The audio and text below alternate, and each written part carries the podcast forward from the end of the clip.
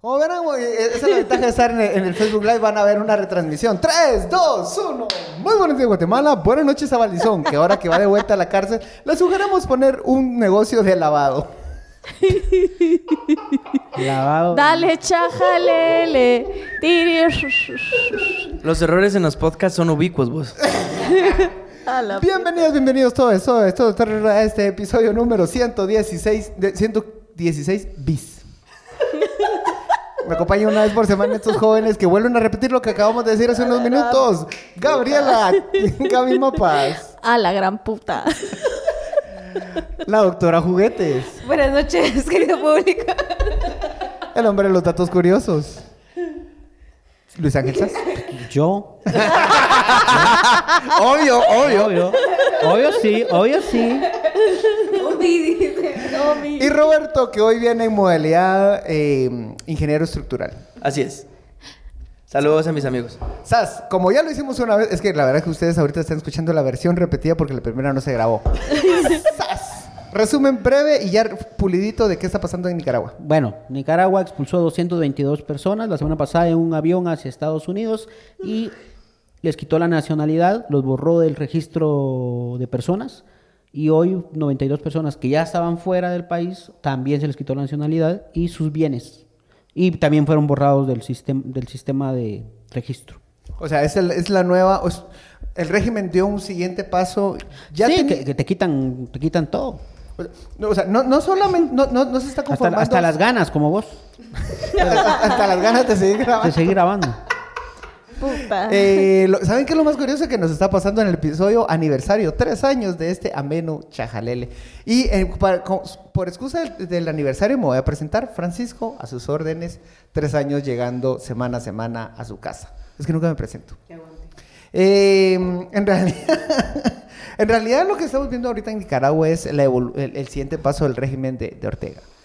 Ya no solamente le está bastando con ser hostil con la eh, con, con- con su propia gente, con su propio, con- cuando los expulsa, sino ahora los está anulando completamente del país. Y esto implica perder las propiedades que tenías adentro. Es decir, si dejaste tu familia dentro del- de, de tu casa, la perdieron. Sí, la- se la van a quitar.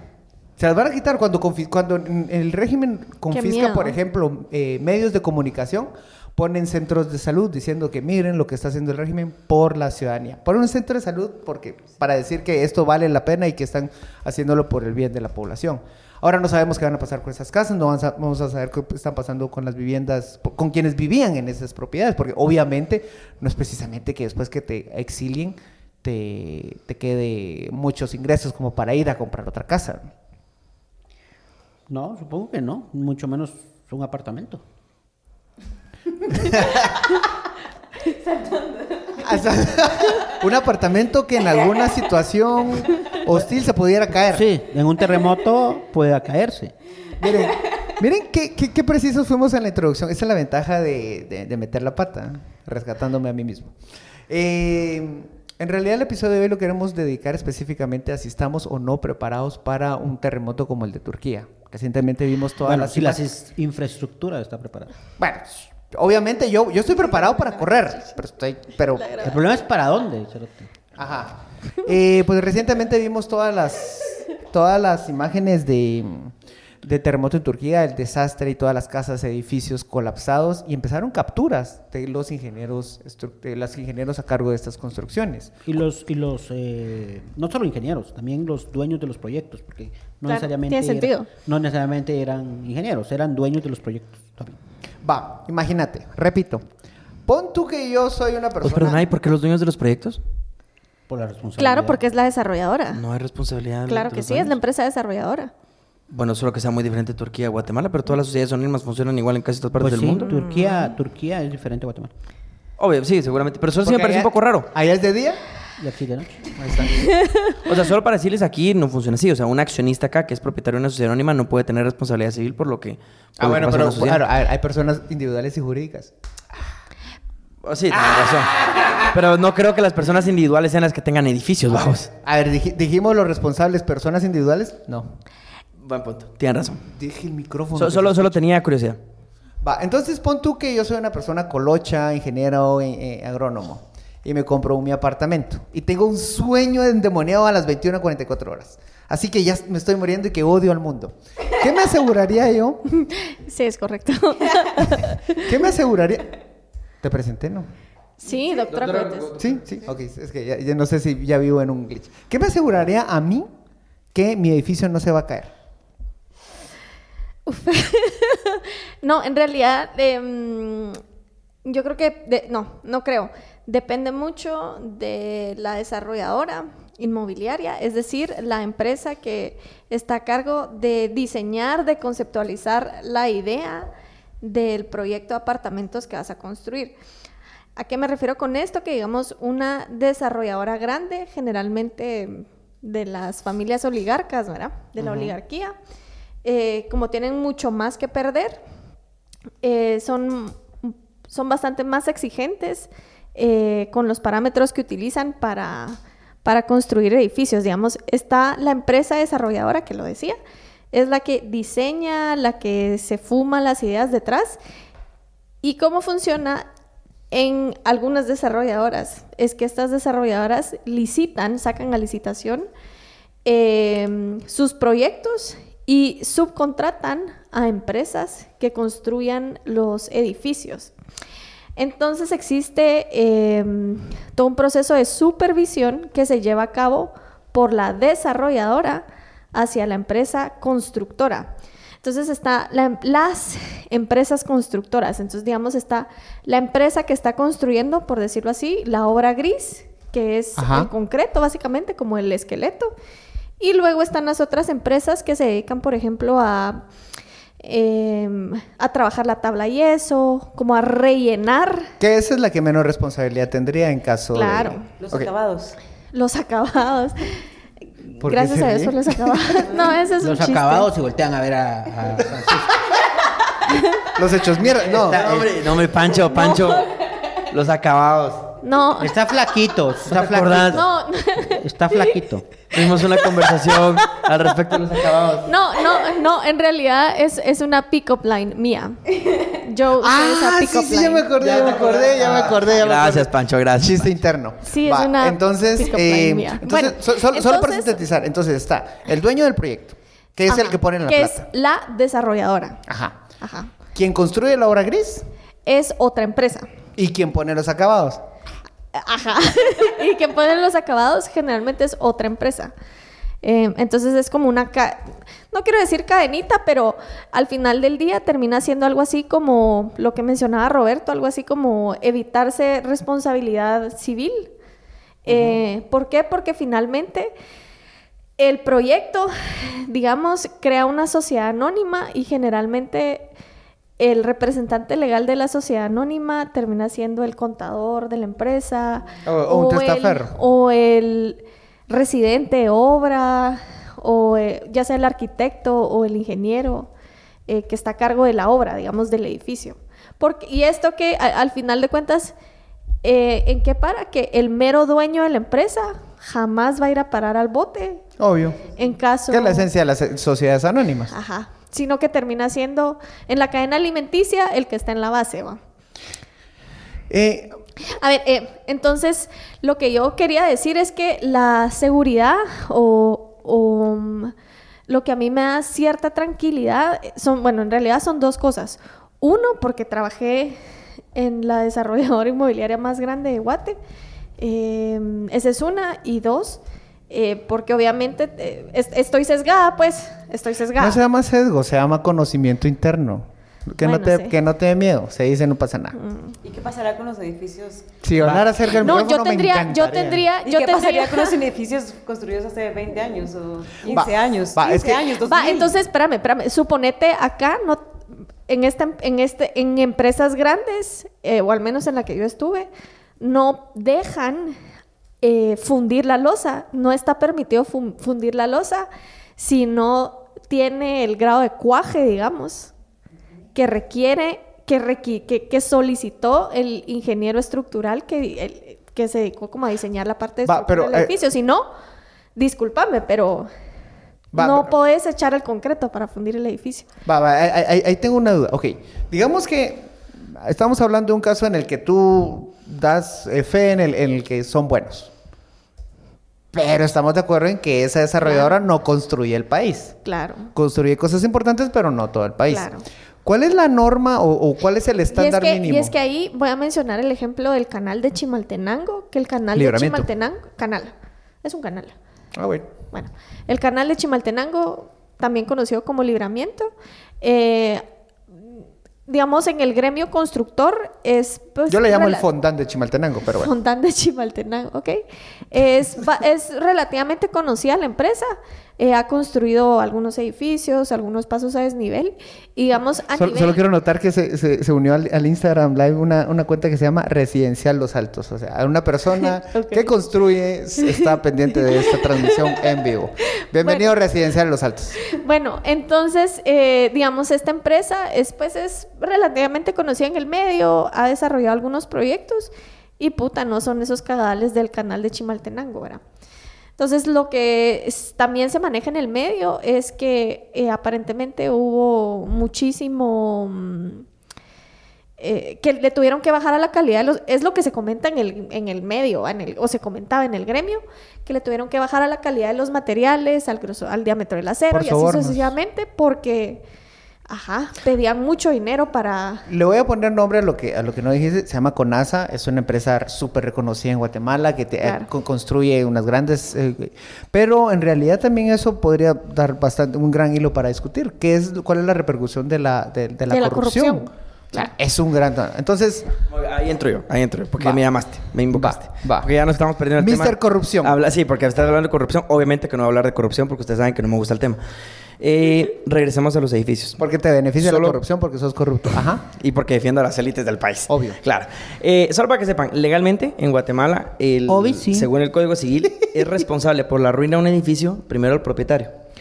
Eh, independientemente de la, la razón que sea. Es el So- cuando propietario es como yo, yo soy dueño, yo soy, yo soy propietario o del edificio. del edificio. O sea, en este caso la sociedad anónima que tiene el edificio. Pero ¿y se lo vende completamente? No, pregunto. Ah, no, lo- sí, bu- buena pregunta, buena pregunta. Pero el, el edificio lo que se vende, lo que se vende es la propiedad horizontal. O sea, vos te venden los apartamentos como que el espacio ficticio, digamos que está, bueno, no es ficticio porque es real, va, de cada nivel. Pero, Solo en tu mente. ¿no? pero igual, pero igual O lo siempre... que dice la Mara, que te ven en aire, va. Ajá, que te venden aire. Entonces, No es eso, eso, eso es lo que te venden. Pero entonces, pero siempre hubo un propietario al respecto del edificio, de quién fue el que lo, como dice Gaby, quien lo desarrolló. Y además el código también establece el constructor. Obviamente, dice que es el, el propietario. Y si hay, y si hay fallas, sea, si se divide a un defecto de la construcción, la responsabilidad es solidaria con el constructor. Entonces el constructor sí tiene mucho que perder. Y aquí es lo que dice Gaby, o sea, en el sentido de que, por ejemplo, que si hay una losa que no, no le da el grado al, al cemento, o sea, no, no, no tiene la, la consistencia o la viscosidad suficiente, les dicen repitan esa vaina y está bien. Pero ese no es el problema, o sea, eso ya está dentro de los costos de construcción, el que vos puedas repetir una losa, etcétera, se puede. El problema es muchísimo más técnico y es el diseño estructural. Porque las normas con las que se diseña estructuralmente, eso aquí en Guatemala, son unas normas aprobadas por eh, una asociación privada que se llama AGIES. O sea, el ente regulador Es privado. es privado. Aquí no, es, más, es más complejo, es más complejo. No. El que hizo la norma fue la AGIES, esta asociación privada, que es gente muy cabrona, la que está ahí. Eso Sí, no lo vamos a discutir. Es gente súper cabrona, no, no lo discuto. mal, Yo, yo Sí, te conozco gente ahí y es gente muy profesional, muy todo. Son Pero, buena onda. sí, pero, pero, pero, Sí, son de la marra. pero sí. también, pero también no. tienen un poco de conflicto de interés. Porque Ya- obviamente. Obvio, es que ya, terminan ya siendo derrumbaste juez y mi parte. prejuicio. porque- Obvio, es que terminan siendo juez y parte. Exacto. Pero- Gracias. Se pero me cayeron las que- expectativas. Pero, ¿sabes? Yo creo que de alguna forma, entre ser juez y parte, no lo valido. eh, pero sí creo que al menos son es- de esos pequeños esfuerzos que hacen algunos profesionales para crear normativos que no existen. Sí, así es. pero Esto- ahora, una cosa es la normativa. Lo otro es, ¿se respeta la No, normativa? a- ahorita voy. Ahorita voy a lo que se respeta, pero antes tengo que pasar por algo. El regulador, el regulador, solo echar en, en el teléfono donde dice OK, en, en medio, ahí, en medio, en el azul, ahí está, ahí está, gracias. Em, la MUNI es el ente regulador, pero la. Cada municipalidad es, es, Ajá. es- es y el primer aquí, ente. aquí voy a partir y voy a hacer como el, el presidente de la República, voy a partir el país en dos. En la ciudad de Guatemala y el resto del país porque viva la macrocefalia, ¿va? Entonces, cada municipalidad tiene sus propias normas de construcción. Las normas de construcción no son nacionales, Son de cada MUNI. No son, Claro. no, no, no son de un Claro. pot. Entonces, solo qui- quiero que te imagines, ¿de dónde es Sandra Torres vos? Eh, de Melchor Mencos. Melchor Mencos. Imagínate si la Municipalidad de Guatemala no tiene la capacidad técnica para desarrollar esas normas, imagínate Melchor Mencos. Va. Pero, perdón, no voy a poder hablar todo el país, voy a regresar a la ciudad de Guatemala, solo, solo Guate. Entonces, viene Guate. No, de ahí que yo decía que si yo decido comprar Aire. una propiedad, aire, lo que fuera, yo No me voy a quedar en el área metropolitana, específicamente el municipio de Guatemala. Sí, yo también. Yo no confío en otra municipalidad. Ajá. O sea, entonces aquí ya viene un área de vulnerabilidad muy grande, o sea, el terremoto. No. El punto es que si el terremoto cae fuera de la ciudad de Guatemala, vos tenés estructuras que No. pueden ser muy poco sismorresistentes. No tiene- Muy poco sismorresistentes. Pero entonces, para contestar lo que esas dice, lo que la municipalidad. ¿Qué pasó? Pausa, no se escucha. Em, Solo mueve, el- mueve el cablecito ahí. No, es que fíjate que es un glitch cuando. cuando Ah, por el de- fucking teléfono y la batería. Desconectarlo y conectarlo. Ajá. Ahí está, ahora conectarlo otra vez. 17.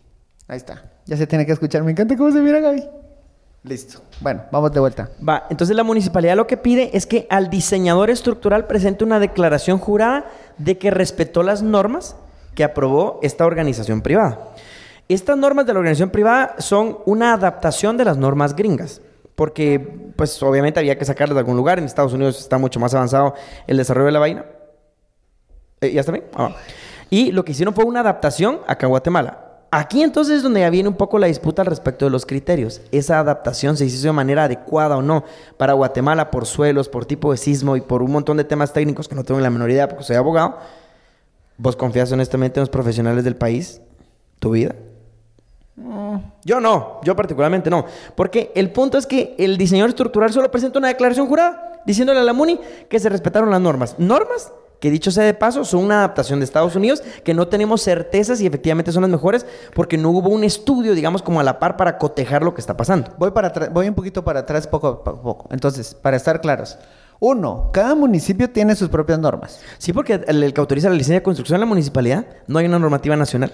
Pero, eh, por ejemplo, en Melchor Mencos, ¿funcionan las normas de ajíes? No, obviamente no. No lo sé, ni siquiera tengo que verificarlo. No tengo pruebas, pero tampoco dudas. No, ni, ni siquiera creo que deben de ser que existen. O sea, de entonces las normas de ajíes se vuelven una- más que una norma, una recomendación. Para Guatemala no, Para municipio el no. municipio de Guatemala, Para aquí sí es obligado. Aquí es obligatorio porque el diseñador estructural tiene que presentar una declaración jurada en donde dice que el diseño teórico que él hizo del diseño de construcción sí fue respetando las normas. Pero el problema, Panchiviris, o sea, usted y yo sabemos cómo funciona una norma. La norma tiene interpretaciones, la norma tiene vacíos, la norma tiene... O sea, yo he hablado con diseñadores estructurales en donde dicen, ah, es que mira, vos puede que dé o puede que no dé.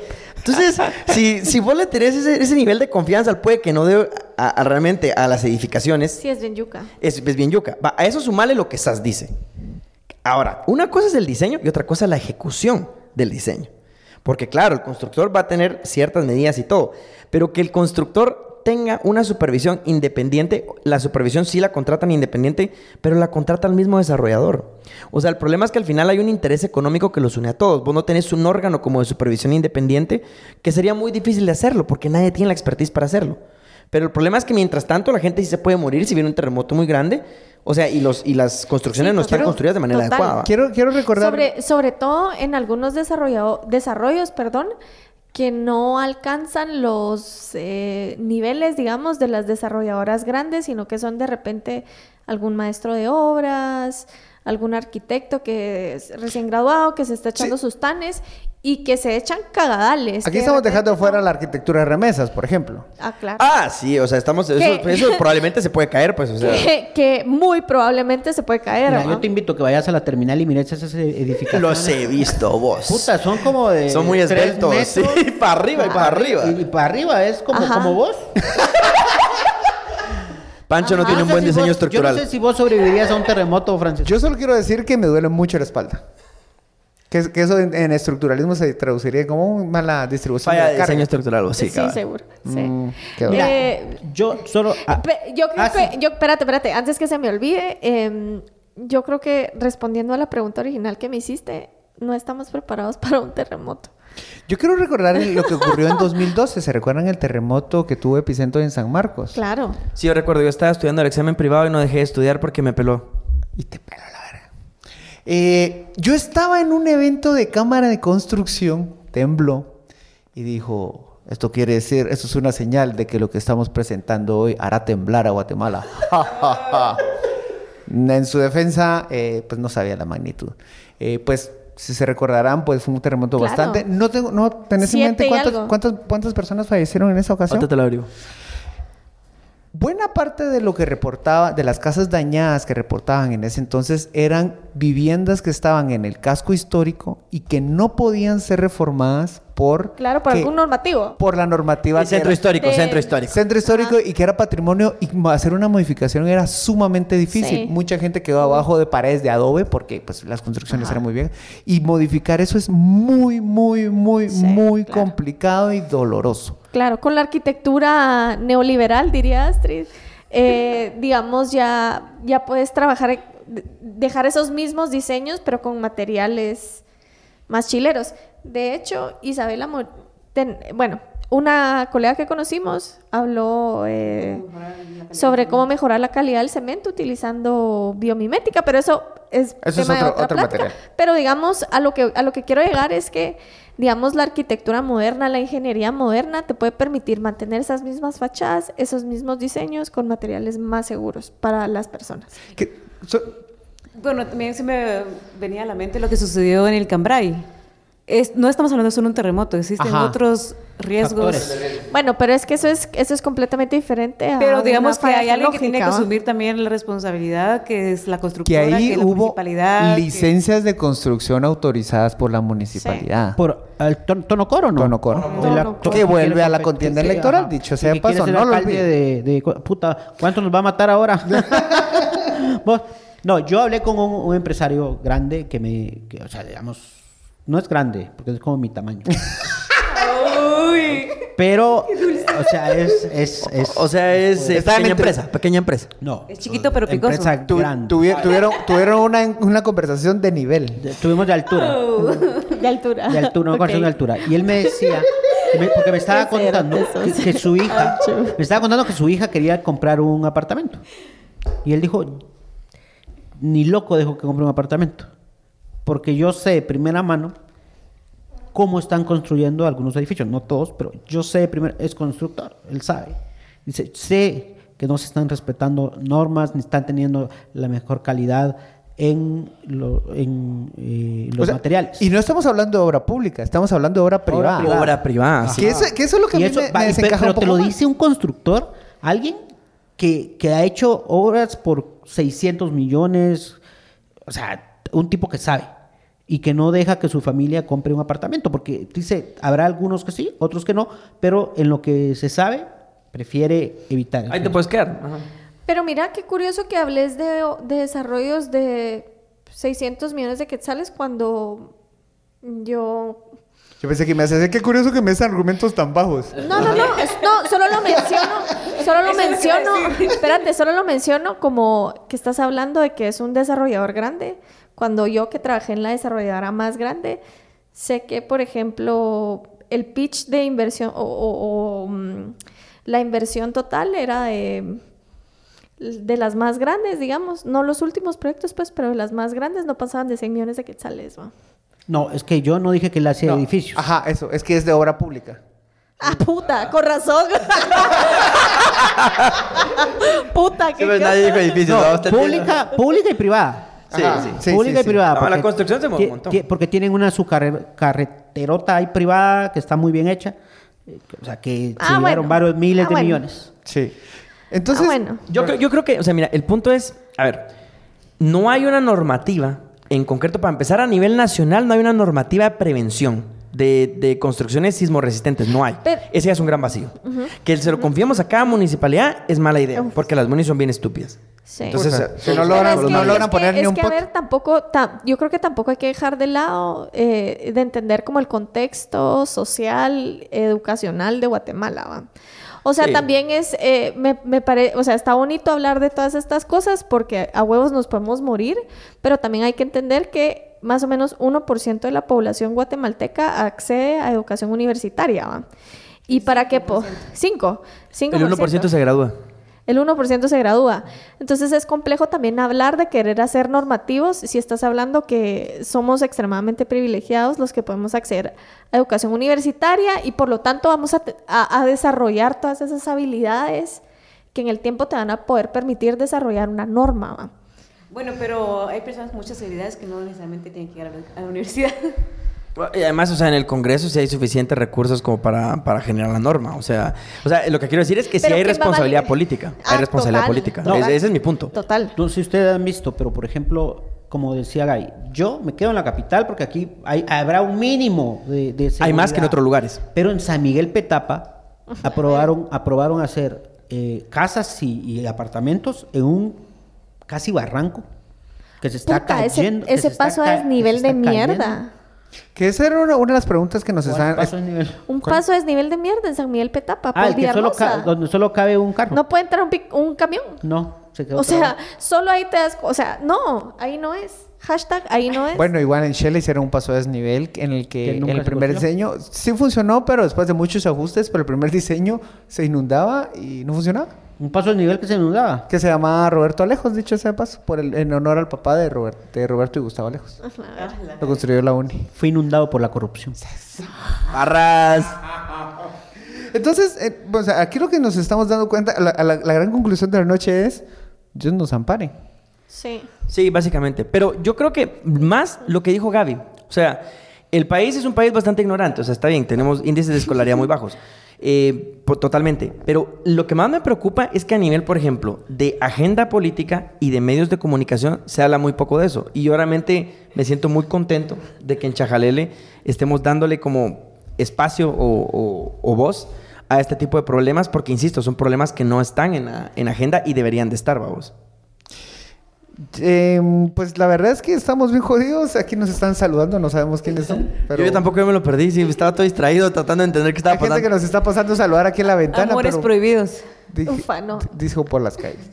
Entonces, en realidad llegamos al final de este episodio en el que, a ver, no los queremos angustiar, pero un poquito sí.